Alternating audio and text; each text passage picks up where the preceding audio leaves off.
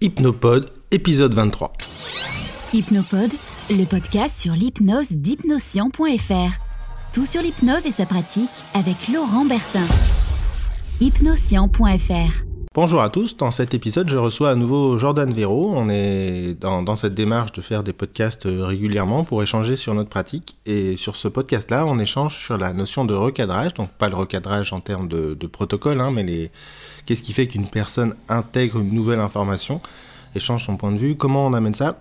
Alors c'est un, podcast un peu décousu parce qu'on est vraiment dans un échange et puis euh, ça fait un moment qu'on n'avait pas discuté avec Jordan à part le dernier podcast mais qu'on n'avait pas vu nos différentes façons de pratiquer. Donc ce qui est aussi intéressant dans ce podcast c'est que vous allez voir un petit peu des approches différentes.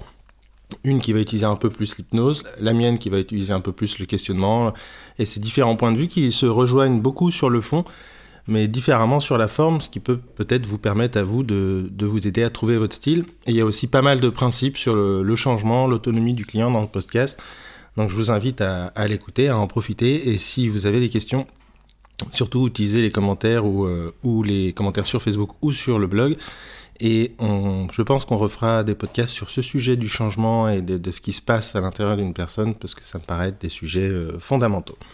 Je vous prends pas plus de temps et je vous laisse avec euh, Jordan et moi sur le recadrage. À très vite. Salut Jordan. Euh, salut Laurent. Ça va? Ouais, ouais, ça va. Ça, fait, euh, ça fait pas longtemps qu'on s'est vu, mais c'est cool. Ouais. Euh, bah justement, je trouve ça chouette là, ces, ces podcasts qu'on fait euh, sur plein de thèmes, sur plein de sujets, et puis qui font un peu discussion. Ouais, moi aussi. Et puis, bah, comme on discutait l'autre jour un petit peu sur Messenger, sur Facebook, on s'est dit tiens euh, pourquoi pas parler du recadrage parce qu'il y a un, un, millier de trucs à dire peut-être même que ça suffira pas dans un seul podcast c'est possible. Il y a, il y a, moi il y a effectivement plein de choses à dire. Et parce que bah on l'évoquait un petit peu avant ce podcast il y a plein de, de, de sous-thèmes et de, de, stratégies de tactiques de, de cadres au recadrage. Et notamment on évoquait euh, le, le recadrage dans le sens bah, qu'est-ce que ça veut dire déjà un recadrage? Euh, peut-être commencer par ça et puis on abordera la, la suite après. Pour toi, un recadrage, euh, c'est quoi? Euh, Pour moi, c'est en fait euh, c'est donner une, autre interprétation à une situation euh, que celle qu'on avait précédemment. C'est-à-dire que c'est par exemple, je vois une situation et je l'interprète d'une manière, et puis, ben, quelle que soit la technique utilisée, à un moment donné, mon interprétation change sur cette situation. Ok, pour préciser pour ceux qui nous écoutent, on parle plus là de recadrage verbaux que du recadrage technique que peut-être certains d'entre vous connaissent sous le nom du recadrage en 6 points ou 7 points ou du changement de comportement. On est, on est, enfin, on est ok avec ça euh? Oui, moi c'est là-dessus, c'est plus là-dessus que je pensais le podcast effectivement. Ouais, ouais sur recadrage verbal. Ouais, bon moi je suis, je suis d'accord avec ça. Qui dit recadrage dit cadre et donc c'est, euh, bah, on joue avec le cadre, soit celui que nous on pose soit celui que le, bah, le sujet, le client, euh, se pose à lui-même ou pose dans le cadre de la séance. Et c'est ce qu'on disait avant le podcast, il y a, il y a, il y a les grands thèmes d'une séance, on va dire le, bah, le cadre du travail qui touche la posture du thérapeute, comment tu bosses, euh, ce qu'on disait dans le podcast précédent sur l'engagement et la réactivité, tout ça c'est un cadre. Mmh. Et donc quand la personne n'est pas engagée ou n'est pas réactive, tu recadres. Euh, je, alors, enfin, oui. tu, tu, recadres pas dans le sens. Euh... Euh, je vais, m'assurer de l'engagement. Par contre, je vais effectivement pas trop recadrer parce que je trouve que le recadrage peut être une perte de rapport.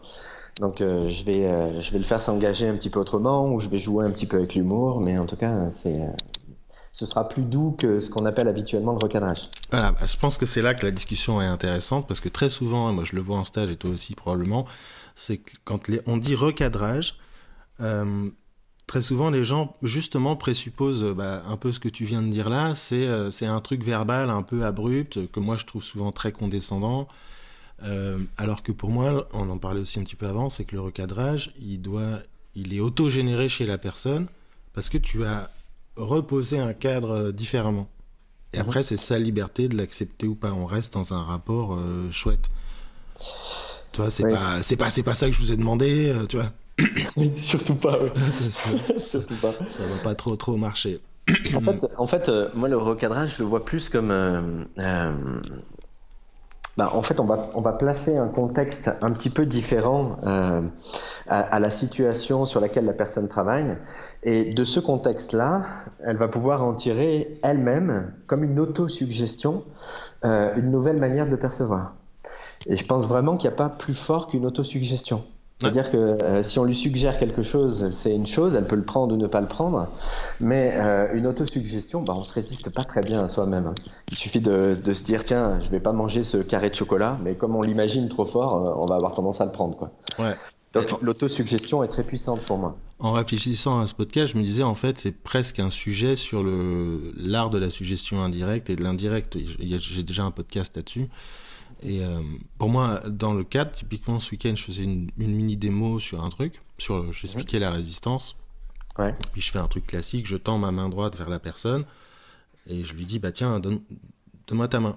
Mais j'avais fait le geste, donc j'attendais à ce qu'elle me, elle me mette la main comme moi je l'avais mis quoi. Et en fait, Mhm. elle me, la personne me met la main euh, comme si euh, paume vers l'eau, tu vois, comme si elle attendait que je lui, je lui donne quelque chose. Ou... Et donc je lui dis bah moi je le fais avec l'humour. Et je dis mais c'est marrant parce que toi moi je mets ma main comme ça toi tu la mets tu la mets comme ça et euh... après moi je fais des blagues à la con je lui dis t'es pas un peu blonde quand même? Alors elle se marre et elle repose sa main. Allô? Ouais tu m'entends? Ah. Oui là je t'entendais plus mais ça vient de couper mais j'ai retrouvé. Et elle, et elle, me remet sa main comme on disait dans le podcast précédent elle, elle me resuit vraiment sur comment j'avais placé ma main. Ça pour moi c'est un recadrage euh, oui, d'une certaine manière, oui. Euh, ça vient, ça vient. Elle, elle, elle, va changer son comportement en fonction de ce que tu, euh, de ce que tu lui places comme contexte et de comment tu l'abordes. Voilà, mais c'est pas. Enfin bon, bref. Et euh, donc toi, tu me disais avant le podcast, c'est dit que tu utilisais de moins en moins le recadrage. Et qu'est-ce que tu entends par là? Ben, Par exemple, je, en fait, pour moi, le recadrage, il apparaît, euh, il apparaît potentiellement à plusieurs endroits. Euh, par exemple, déjà souvent, si, je prends un, une première partie, c'est dans l'induction. Souvent, la personne, elle arrive dans sa tête, elle a une idée de ce qu'est l'hypnose. Et elle est toute contente parce qu'elle se dit tiens, on va travailler complètement autrement que ce que je fais habituellement euh, pour travailler sur mon problème. Et puis elle arrive et souvent, euh, le, praticien va tout de suite un peu casser le cadre en disant mais non, l'hypnose c'est pas ça, c'est un peu comme quand on lit un livre ou quand on, quand on regarde euh, quand on regarde un film, on est plongé dans l'émotion, etc. Et tout de suite, le praticien donne un cadre différent que celui que la personne avait en tête. Euh, mais la question que je me pose moi déjà à cet endroit-là, parce que c'est déjà un recadrage de ce qu'est l'hypnose par exemple, c'est pour qui le praticien est en train de faire ça? Oui. Parce que pour moi, c'est là, il est en train de, de se cadrer lui-même parce qu'il y a des peurs derrière. Euh, et déjà, je trouve que c'est restreindre l'imaginaire de la personne. C'est déjà restreindre les possibilités de la personne. Euh, tu, tu, vois ce que je veux dire là déjà ou pas? Ouais, complètement. Je suis complètement d'accord avec ça.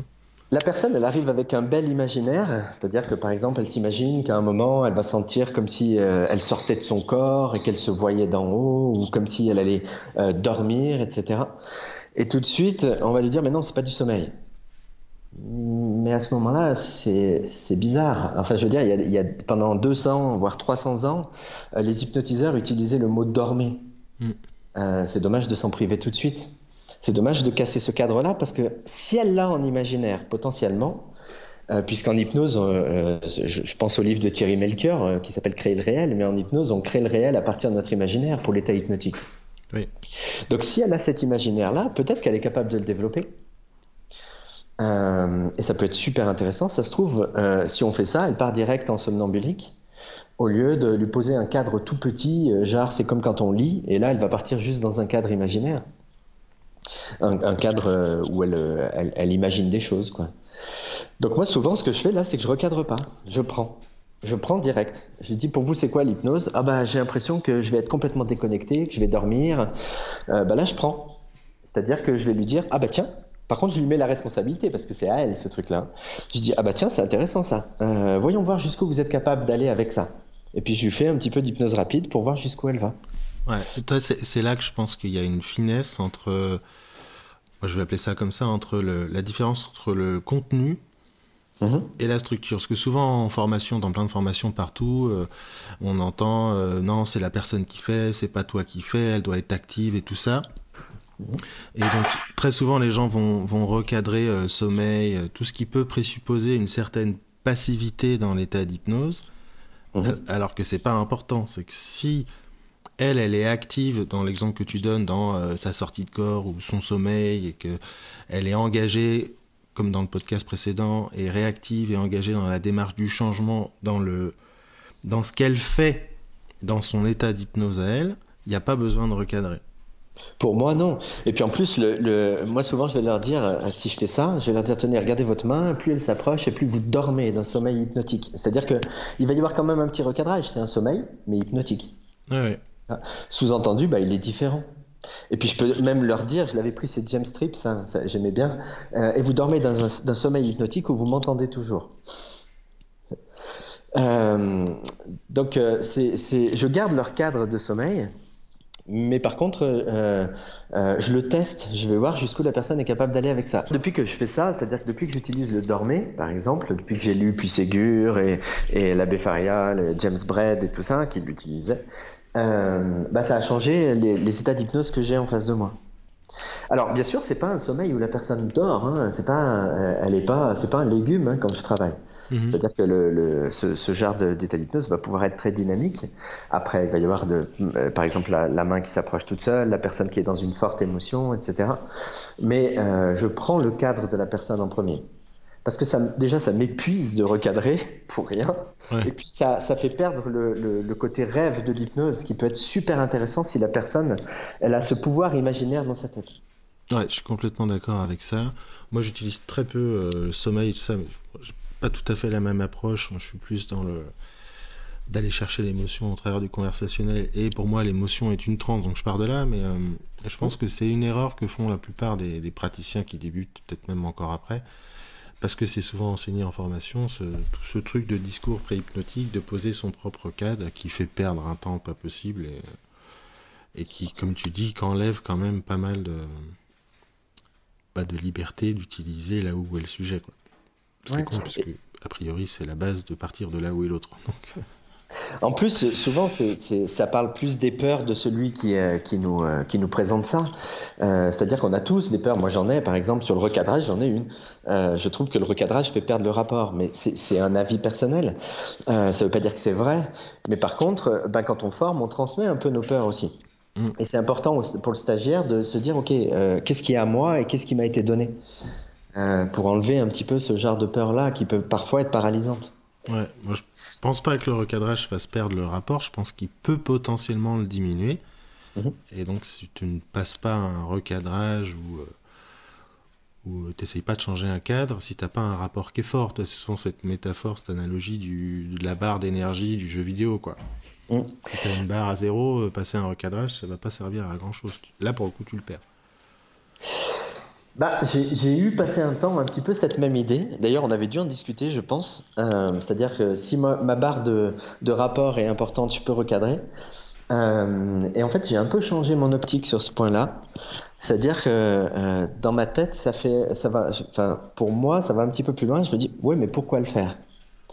C'est-à-dire que si j'ai une idée en tête, par exemple, si j'ai une question à poser à la personne qui a pour but de recadrer et que j'ai déjà la réponse que j'attends, dans ma tête, ça fait mais pourquoi la poser et de qui vient l'idée?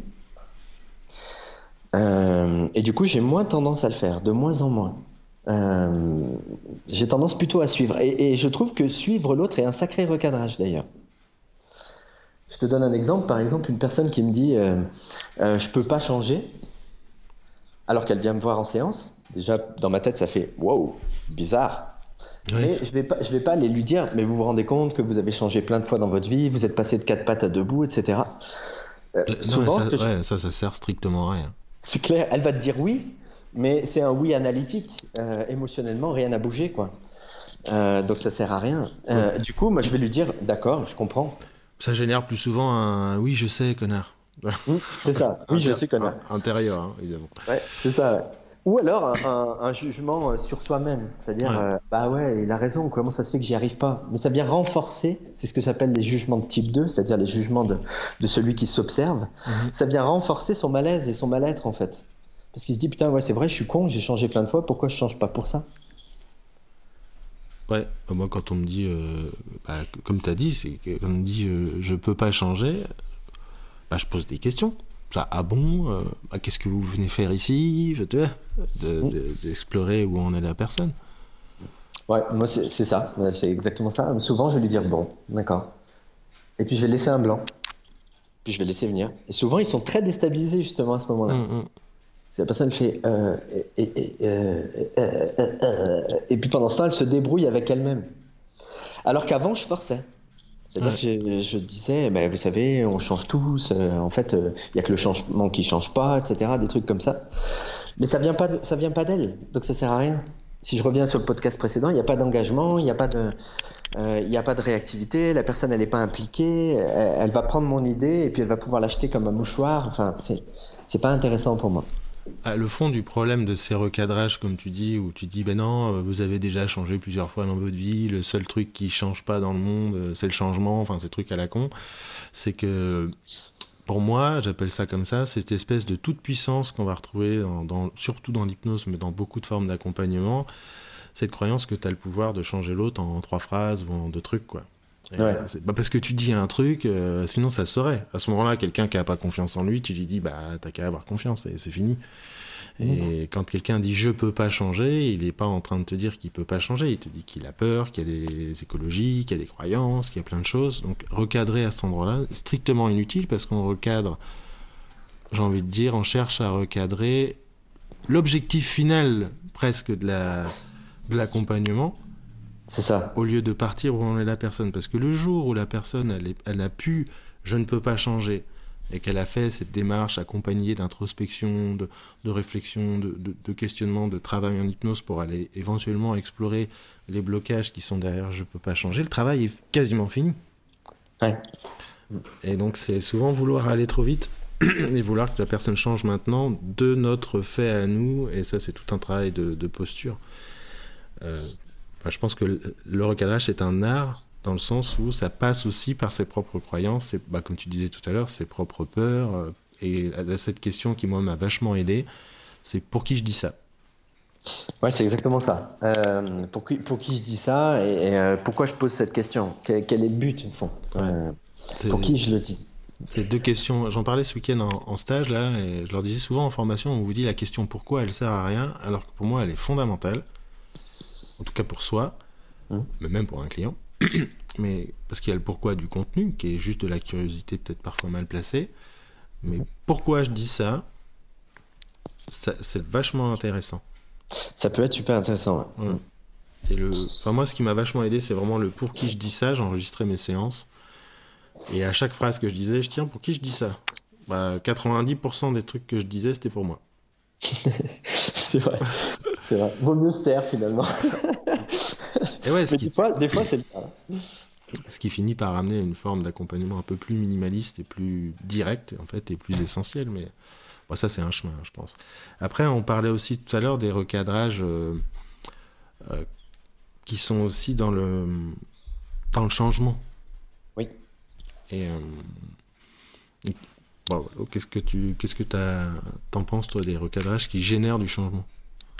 Euh, alors les recadrages qui génèrent du changement, euh, pour moi c'est encore une fois c'est les recadrages, c'est les auto-recadrages. C'est-à-dire que c'est le recadrage que la personne va se faire à un moment donné euh, par une méthode qu'on lui fait appliquer, euh, mais qui vient vraiment d'elle-même là pour le coup. Tu vois, par exemple, j'ai eu la chance, euh, pour moi c'est vraiment une chance, de pouvoir observer énormément de séances euh, parce que j'ai vu beaucoup de stagiaires en train d'en faire. Euh, j'ai vu aussi d'autres formateurs travailler, etc. Donc j'ai pu voir beaucoup de recadrages en train d'être faits, des recadrages pour le changement. Mhm. Je te donne des exemples. Par exemple, un, un, stagiaire qui va dire euh, mais je me sens pas libre, j'ai besoin d'être libre. Et puis la, personne qui va lui dire mais est-ce que tu as la liberté de, ne de pouvoir ne pas l'être? C'est un exemple. Euh, bah là, c'est un recadrage qui vient, euh, un recadrage par auto-référencement, je crois que ça s'appelle comme ça. Mhm. On auto-référence le truc, mais souvent le stagiaire va bugger. Ensuite, il va dire Ah oui, non, c'est vrai, je l'ai pas. Mais quelques secondes plus tard, euh, tout ça c'est oublié, ça a servi à rien en fait.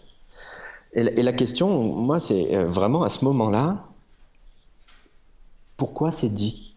À quoi ça sert à ce moment-là? Euh, Pour moi, à ce moment-là, ça sert vraiment à rien.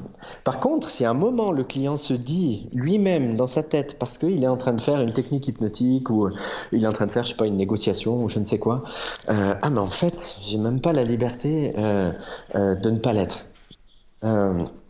Bah, c'est autre chose. C'est-à-dire que ça va faire beaucoup plus sens à l'intérieur, les émotions vont être touchées, il y a pas mal de choses qui vont, qui vont le faire bouger et il aura au moins la fierté de l'avoir trouvé lui-même.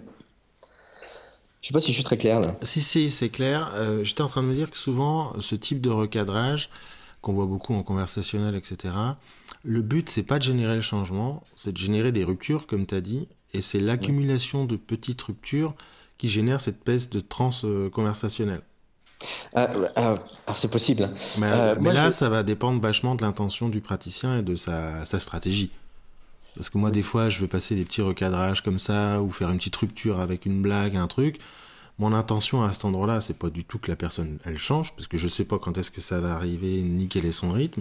C'est juste de générer des ruptures, de l'engagement, de la réactivité, de l'introspection. Donc, il y a un, sous-texte, en fait.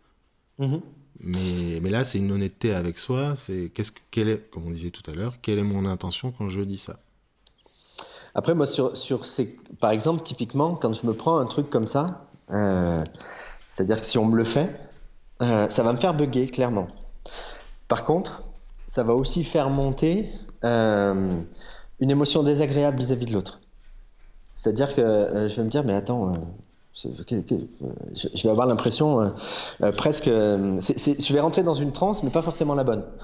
Ah, je suis que-. Mm. Je vais rentrer dans une transe presque. J'ai l'impression de me prendre une leçon. Et du coup, j'ai entendu beaucoup de gens dire oui, mais en fait, il faut le faire à la manière d'un enfant, sans avoir le, le but derrière, c'est-à-dire sans, sans vouloir que l'autre change. Euh, mais à chaque fois qu'on me l'a fait, j'ai jamais senti la neutralité, à part quand ça venait d'un enfant, effectivement. Et est-ce que toi, tu es neutre vis-à-vis de cette non-neutralité? Voilà, je sens que tu me le fais moi d'humour. Mais, euh, mais typiquement ça, tu me fais ça en séance, mais, euh, mais je, vais, je, vais lui- je vais te dire, et toi? La première chose qui va sortir, je vais dire, et toi? Euh, Là, je suis d'accord. Mais je pense que tu peux générer de l'introspection sans présupposer euh, et sans poser cette condescendance-là, cette espèce de position qu'on retrouve. C'est un ah bon, un- enfin, par, le questionnement neutre, hein, tout simplement, hein, qui génère l'introspection. Ouais. Euh, en tout cas, moi, j'ai vraiment du mal avec ces. euh, en fait, quand le praticien, je sais qu'il a une idée, euh, bah, automatiquement, chez moi, il y, y a un truc, ça vient verrouiller, quoi. Euh, et je l'ai vu chez pas mal de, de- de stagiaires. Je disais tout à l'heure, j'ai eu la chance de pouvoir en observer pas mal. Euh, bah ça, je le vois souvent. C'est-à-dire que la personne, elle fait Ah oui, t'as raison, mais en fait, en même temps, elle recule, elle se braque.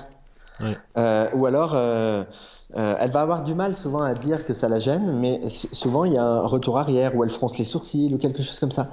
Et quand j'observe ça, je j'observe pas, la- la- par exemple, la micro-expression de surprise, comme quand c'est un enfant qui pose la question. Mhm. Quand un enfant pose la question, euh, euh, pose une question un petit peu, un petit peu curieuse, on voit souvent une micro-expression de surprise chez l'adulte. Dans tous les recadrages que j'ai vus, euh, souvent c'est pas le oh que j'ai vu. Oh, je l'avais pas vu comme ça. C'est souvent le ouais, t'as raison. Ouais, c'est plus souvent du mépris que de la surprise en Ouais, expression. c'est C'est ça. C'est pour ça que c'est ce qui m'a fait, en regardant mes clients, en regardant les stagiaires, en regardant les personnes réagir à ce genre de recadrage, euh, j'essaye de les gommer. Alors je dis bien j'essaye, hein, parce qu'il y a des fois, je vois la personne en face de moi qui braque et je, me dis, ok, tu viens d'en faire un. Euh, et là, je dis, en même temps, je vous dis ça, euh, mais je dis beaucoup de conneries, vous savez, juste pour faire redescendre tout de suite. Euh, parce que j'ai l'impression que ça braque plus que ça ne. Ça, ça pompe dans le rapport, effectivement, mais je suis pas sûr que ça apporte quelque chose derrière. Je le vois plus, ça. Non, mais je suis d'accord. De toute façon, ces regardages, je ne m'en sers plus non plus. Parce que je pense que la- le questionnement est plus pertinent. Et puis en plus, le, fait de chercher un beau recadrage ou d'avoir une belle idée comme ça, ça, je trouve que ça, passe, ça place le, le, le, praticien dans une position de sachant. Mhm.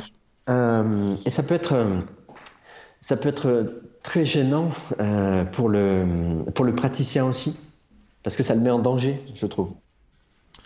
Puis quelque part, c'est très projectif, parce que quelqu'un qui te dit, si on prend l'exemple du je ne me sens pas libre, mhm et que tu es déjà en train d'essayer de le recadrer sur son changement, bah, tu projettes le rythme, euh, la vitesse du changement, enfin tous ces trucs-là.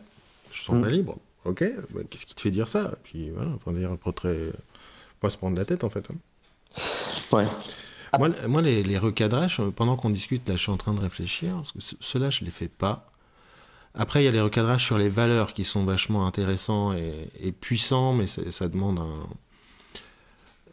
qui sont quand même vachement utiles. Mais typiquement, celui-là, il est trop tôt. Euh, c'est quoi le recadrage sur les valeurs? Eh ben, toi, quelqu'un qui va. J'essaie de trouver un exemple. Quelqu'un qui a. Euh, euh,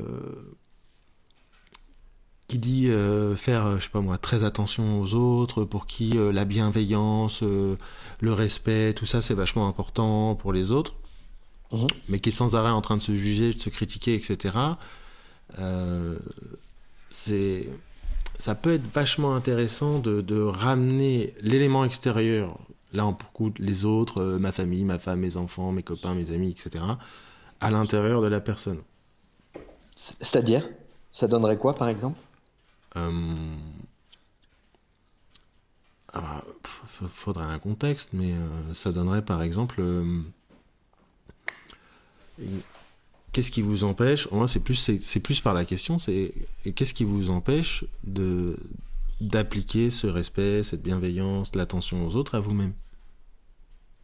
Là, dans l'exemple, je présuppose que c'est le sujet de la demande. Oui. Tu vois, il faut, que ce soit le sujet, sinon c'est à côté de la plaque. Et t'as pas, euh, en général, t'as quoi là en face de toi? Il se passe quoi pour toi? J'ai un moment d'introspection, mais je cherche pas du changement. C'est pas euh, c'est pas il se passe quoi si tu commences à appliquer cette bienveillance euh, et, ce non jugement et ce respect à toi-même? C'est pas ça moi ma stratégie d'accord c'est de quand je fais ça c'est mon que les autres ne soient plus un sujet et qu'on soit uniquement dans la responsabilisation de la personne qu'elle soit à l'intérieur d'elle-même mmh. donc de générer cette introspection et d'aller chercher les blocages, les croyances, l'écologie et tout ce qui peut traîner derrière. Euh, je sais faire avec les autres, mais je sais pas faire avec moi. Qu'on retrouve typiquement dans la procrastination très souvent. Il y a des gens qui vont procrastiner leur propre projet, mais si quelqu'un leur donne un projet, c'est fait en deux jours. D'accord. Alors ça, ça souvent, je vais, euh, surtout repérer les. en fait, dès que j'arrive à l'idée de recadrer, euh, ce que je fais, c'est que je divise. Je donnerai, faut que je trouve un exemple hein. mais là typiquement dans ce que tu me disais tout à l'heure, moi je vois plusieurs divisions. Il y a lui, il y a les autres, il y a la, il y a la bienveillance euh, euh, vis-à-vis des autres, si je me souviens bien. Il faudrait que je me rappelle un peu l'histoire. Mais il y a la malveillance vis-à-vis de lui. Mon exemple n'est pas bon parce que c'est pas ça le recadrage de valeur. Mais bon, j'y reviendrai après. Je te laisse continuer. Bah, il y a la malveillance vis-à-vis de lui, la bienveillance vis-à-vis des autres. Et souvent, ça, je vais, bah, justement pour que la personne se fasse l'autosuggestion, tiens, je pourrais être bienveillant avec moi-même, pas de moi, bah, justement, je vais prendre ces divisions-là et je vais les scénariser dans, en hypnose. Euh, jusqu'à jusqu'à que la personne puisse euh, se regarder comme elle regarde quelqu'un d'autre, par exemple, et se faire l'autosuggestion elle-même. Euh, je vais par exemple lui demander, tiens, qu'est-ce que vous ressentez quand vous vous regardez avec ce regard-là, celui avec lequel vous regardez les autres, euh, et pour voir ce que ça donne, jusqu'au moment où elle arrive elle-même à son idée, à cette idée-là. Si elle doit, si elle doit y venir, parce que c'est pas forcé. Mmh. Mais je, je, vais préférer écouter les divisions de la personne et scénariser pour que la personne elle arrive à l'autosuggestion si à un moment c'est nécessaire. Euh, je vais te donner un autre exemple, j'en ai un là en tête euh, qui, date d'il n'y a pas très longtemps et qui est, euh, qui est précis du coup puisque j'ai la personne en tête. J'avais une dame qui venait vivait avec un pervers narcissique, enfin de, son point de vue à elle. Hein. Après moi je juge pas l'autre, j'en sais rien. Et elle me disait mais je peux le faire changer J'ai vu l'autre, celui qui est aimant. Au début, il était là. Quand elle m'a dit ça, euh, euh, comme j'étais pas en train de me dire, tiens, je vais lui dire, ouais, mais vous vous rendez compte, comme euh, il vous a, comme il vous a comme il vous a rabaissé et tout ça. Comme j'étais pas en train de chercher un tel recadrage, j'ai entendu une division. La division, c'est j'ai vu l'autre, c'est-à-dire que chez lui, elle y a vu deux choses, celui qui est aimant et celui qui l'a détruit. Et, du coup, pendant l'hypnose, je me suis servi juste de cette division-là. Euh, juste pour dire comment, euh, comment j'ai fait, pour, pour expliquer euh, un petit peu le, ce qui amène au recadrage à un moment donné. elle m'a dit une autre phrase, elle m'a dit il faut que je le regarde droit dans les yeux pour pouvoir lui dire pour qu'il change. Tu me suis toujours là, c'est bon? Ouais. Et du coup, bah, puisqu'elle me dit je dois le regarder droit dans les yeux, etc., pendant l'hypnose, je, lui ai dit, je lui ai dit maintenant je voudrais que vous regardiez cette personne en face de vous. Vous savez qu'il euh, y a plusieurs parties d'elle. Je voudrais que vous regardiez la première qui vous vient à l'esprit quand vous l'observez. Et elle me dit, bah, je le vois, les sourcils froncés, en train de me critiquer. Je fais, ok, d'accord. Euh, vous savez qu'au tout début, vous avez vu une autre partie. Je voudrais que vous regardiez où est cette partie-là. Et elle me dit, bah, elle est cachée derrière lui. J'ai fait, ok, d'accord. Euh, et je, lui demande de regarder la, personne et de lui, de lui dire ce qu'elle a envie de lui dire. Du coup, elle parle à celle qui a les sourcils froncés et elle lui dit J'aime pas ce que tu me fais, j'aime pas comme tu me parles, j'aime pas, etc. Et puis ensuite, je lui dis Maintenant, regardez derrière, il y a l'autre partie, celle qui aimante. Qu'est-ce que vous avez envie de lui dire? Elle lui dit J'aimerais bien te retrouver, c'est toi que j'aime, c'est toi qui es importante. Euh, et je dis Et qu'est-ce qu'elle vous répond euh, et, elle, me dit, ben moi aussi, elle lui dit, ben, moi aussi je t'aime, moi aussi tu comptes pour moi, etc. Et je juge pas ça. C'est-à-dire, je me dis pas, euh, ça va, ça va créer un problème si jamais elle, elle, veut vraiment retrouver cette partie. Je me dis, si elle le voit, elle le voit, tant pis. Et je lui dis maintenant, demande-lui ce qu'elle pense de l'autre partie. Demande à cette partie aimante ce qu'elle pense de l'autre partie. Et là, la partie aimante lui dit, euh, elle s'en ira pas, il faut que tu partes, sinon elle va te détruire. À ce moment-là, la cliente, entendant ça, elle s'est mise à pleurer, euh, elle s'est mise à avoir plein d'émotions. Euh, et je lui ai dit simplement, qu'est-ce que vous, que vous pensez de ce que vient de vous dire cette partie aimante? Et là, elle me dit, bah, elle a raison.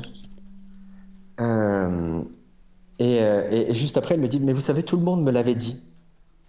Mes amis me disaient qu'il fallait que je parte, mes amis, mais, mais que ça vienne de lui, lui que j'ai aimé, bah, ça fait sens.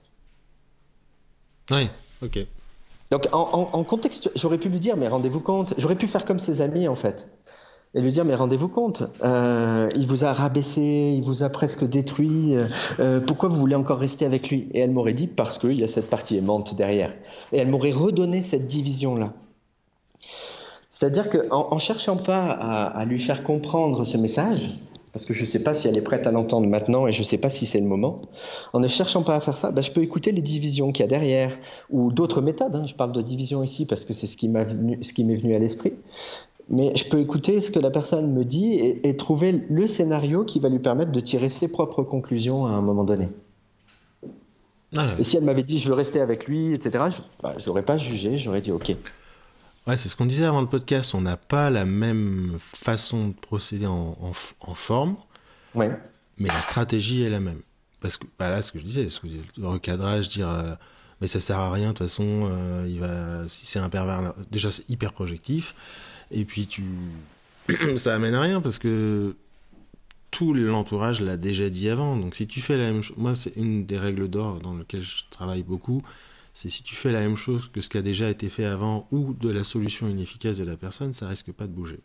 C'est ça. Et là, pour le coup, euh, dans ces cas-là, c'est si tu veux être sûr que ça marche pas, c'est lui conseiller, euh, lui dire que ça va pas changer. Donc, euh,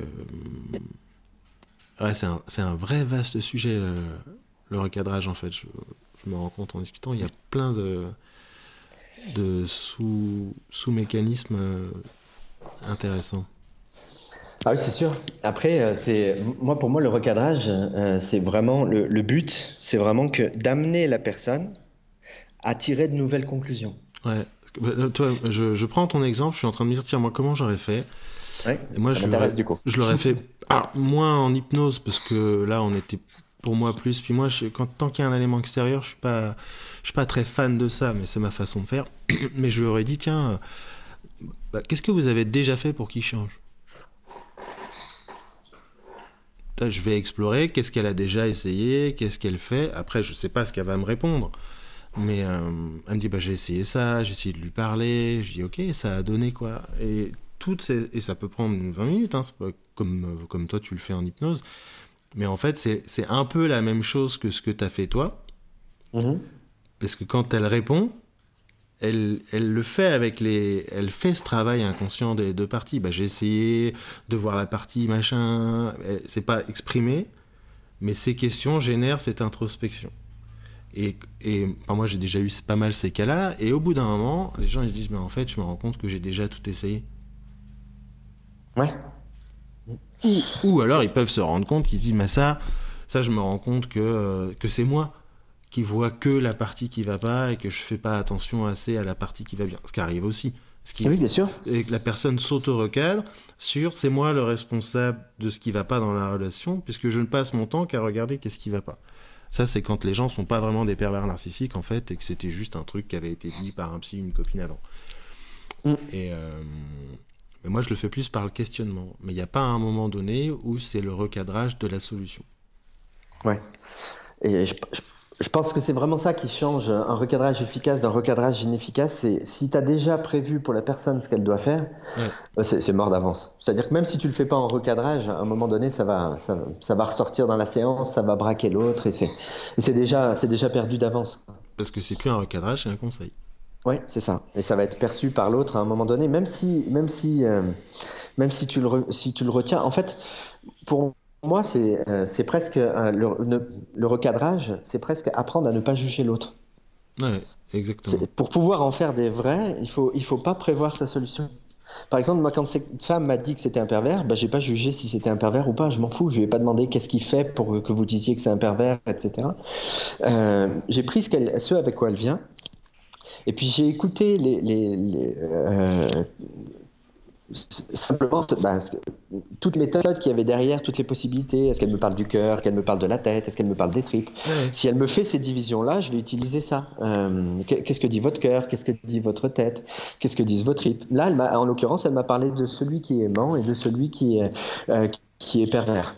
Et du coup, j'ai travaillé avec cette division parce que dès que tu divises quelque chose, pour moi, euh, un espace où la personne euh, peut amener de nouvelles, de, nouvelles, de nouvelles liaisons, de nouvelles interprétations, de nouvelles manières de percevoir. Pour moi, c'est la montagne, par exemple, que tu casses en moellon pour en faire une maison ou pour en faire un, euh, je sais pas, un igloo, pour en faire quelque chose. Dès que tu divises un peu, c'est pour ça que je cherche souvent les divisions du client, bah, il peut se recadrer lui-même derrière. Ouais, je suis d'accord.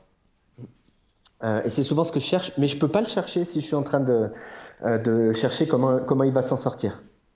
C'est-à-dire, euh, qu'est-ce que je dois lui apporter, qu'est-ce que je dois lui donner? Mais j'ai rien à lui donner.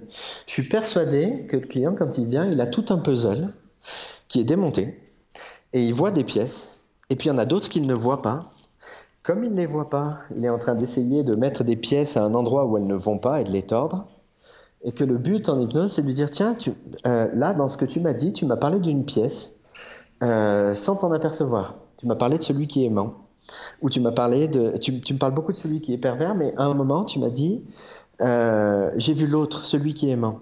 Bah tiens, peut-être que celui-là, c'est une pièce très importante pour faire vraiment ton, ton, pour tirer vraiment ton interprétation et, et pour finir le puzzle. Et du coup, c'est juste mettre en lumière toutes les pièces du puzzle pour qu'ensuite elle les agence comme elle veut les agencer. Et si elle veut rester avec son pervers et qu'elle se rend compte qu'il n'est pas pervers, ça me va. Et si elle veut, si elle veut partir, euh, ça me va aussi. C'est-à-dire que c'est à elle de voir l'image du, du puzzle final. Ouais, et pas à moi de l'amener. C'est ce qu'on disait avant le podcast ou même au début, je crois, c'est que tout ça, le recadrage et ces sujets-là, ça tourne quand même vachement autour de la posture et de ses propres croyances comme praticien. Si t'es dans, il faut absolument que mon sujet il change maintenant et que t'es pas dans ce non-jugement de sa solution qu'il choisit et ni dans le jugement du rythme et de la vitesse à laquelle personne doit changer, tes recadrages sont de fait différents. Mmh. Et, et, en plus, euh, moi, il y a, il y a 4-5 ans, euh, euh, j'étais énormément dans le recadrage. Hein. Quand je me regarde maintenant, je vois bien qu'il y a eu une évolution depuis. Mais je pense que c'était important que je passe par cette phase-là hein, de, de, recadrage pour voir que mes séances ne donnaient plus rien et que tout le monde braquait. Et puis, bah, je suis remis en arrière. C'est une étape normale, au fond, à un moment donné, de passer par là. Euh, et, c'est important de bien observer son client à ce moment-là et de se dire ok qu'est-ce que je fais maintenant? Euh, je suis pas sûr d'avoir la. Moi par exemple je travaille comme ça euh, parce que je me sens plus à l'aise avec ça et j'ai moins tendance à chercher la solution de l'autre. Mais il y a sûrement plein d'autres manières de travailler. Euh, donc c'est juste une, une, vision très restreinte de la, de la thérapie, la, la vision que je dis là, mais c'est la mienne en tout cas. Ah ouais. Il faudrait faire un, autre podcast sur le sujet, parce que moi je me rends compte que le, recadrage, je l'utilise pas par rapport tellement à ce qui est dit, mais par rapport aux incongruences du corps, des micro-expressions et de ce qui est dit. Et, et donc en fait, euh, je, c'est plus de, la, de l'observation, de la calibration et de la ratification, de, de mettre à jour ce qui a été les incongruences ou les hypercongruences euh, dans ce qui est dit chez une personne, et ça, ça génère de l'auto-recadrage. Ah bah ça clairement. Alors typiquement ça c'est une division que j'utilise souvent. Non verbal, verbal. La personne me dit une chose mais elle me le dit d'une façon un peu curieuse. Je vais juste la mettre en face. Mais sans, sans, préjuger de quoi que ce soit, mais lui dire tenez, vous venez de me dire ça là, en me disant que vous étiez très en colère et, et vous avez eu l'élève qui descendait vers le bas. Qu'est-ce que vous ressentez au fond? Euh, et, puis la personne va souvent rentrer dans la tristesse à ce moment-là, la, vraie émotion qu'il y a derrière. Exactement. Et là, dans le cas de ta cliente, toi, j'imagine que quand elle dit euh, il y a une part aimant chez lui et puis il y a, y a, cette part qui me fait du mal, etc. Le corps parle en même temps. Et j'utilise ah. ça direct. Bah, clairement, là typiquement, ça c'est des recadrages que je trouve intéressants parce que justement, c'est tu mets en, lumière une pièce du puzzle que la personne ne regardait plus. Exactement. Et moi aussi, au début, j'étais beaucoup dans ces recadrages verbaux, euh, condescendants, donneur de leçons, position haute. Et en fait, euh, ça sert à que dalle, puisque les gens ne mmh. changent pas. Et moi, je me dis, bah, quand un truc, euh, j'enlève des variables, donc t'arrêtes de le faire et tu vois ce qui reste, et en général, c'est mieux. Ouais. Après, c'est un petit peu déstabilisant parce que, euh, enfin, moi, je sais qu'il y a 4-5 ans, j'ai vécu plusieurs déstabilisations à cause de ça. C'est-à-dire que, bah, oui, mais qu'est-ce que je cherche alors si je cherche plus euh, la solution?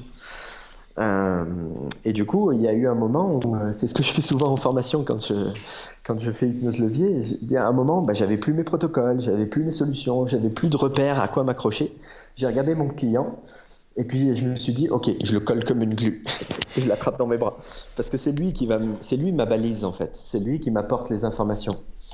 Donc euh, euh, c'est pour ça que je recherche par exemple les divisions, euh, sa manière de, de, de, structurer son émotion, etc. Mais ça, tout va venir de lui, c'est-à-dire qu'il va me créer un scénario devant les yeux, je vais lui le redonner, et puis ensuite je vais voir comment il réagit.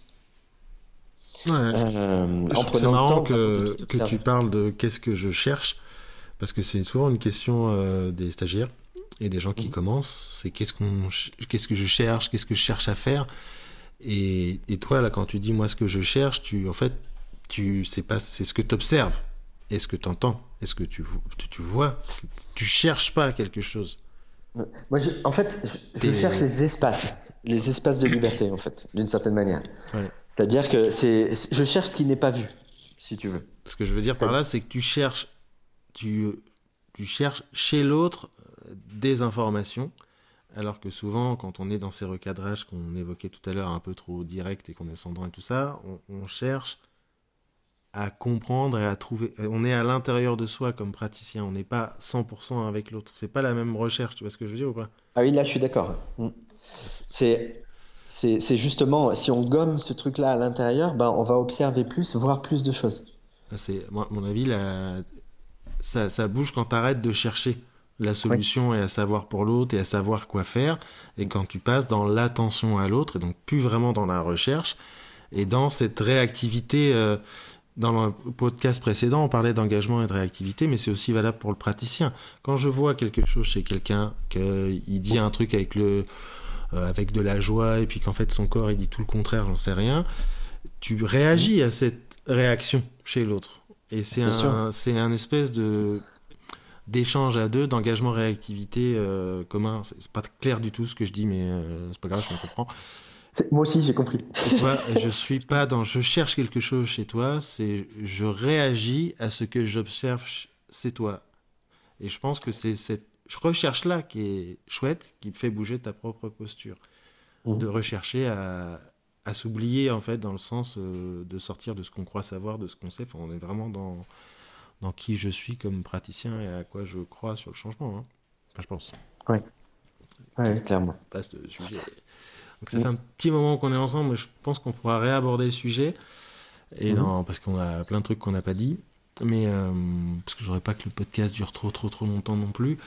Euh, en revanche, si ceux qui nous écoutent, vous avez des questions sur le sujet, parce qu'on est vraiment parti en discussion un peu tout de rien, on n'avait pas particulièrement de plan sur tout ça. S'il y a des thèmes, des sujets que vous voulez qu'on réaborde ou des questions que vous avez à poser sur le podcast, utilisez les commentaires ou les sur Facebook quand on partage le podcast. Et puis on tâchera de, de réaborder ces sujets-là avec euh, Jordan. Tu veux rajouter quelque chose pour conclure? Ouais, j'avais un autre exemple de recalage qui me venait en tête, mais euh, ça sera peut-être pour une autre fois. Et voilà. Ça s'appelle une open loop dans le jargon du storytelling. Donc, euh,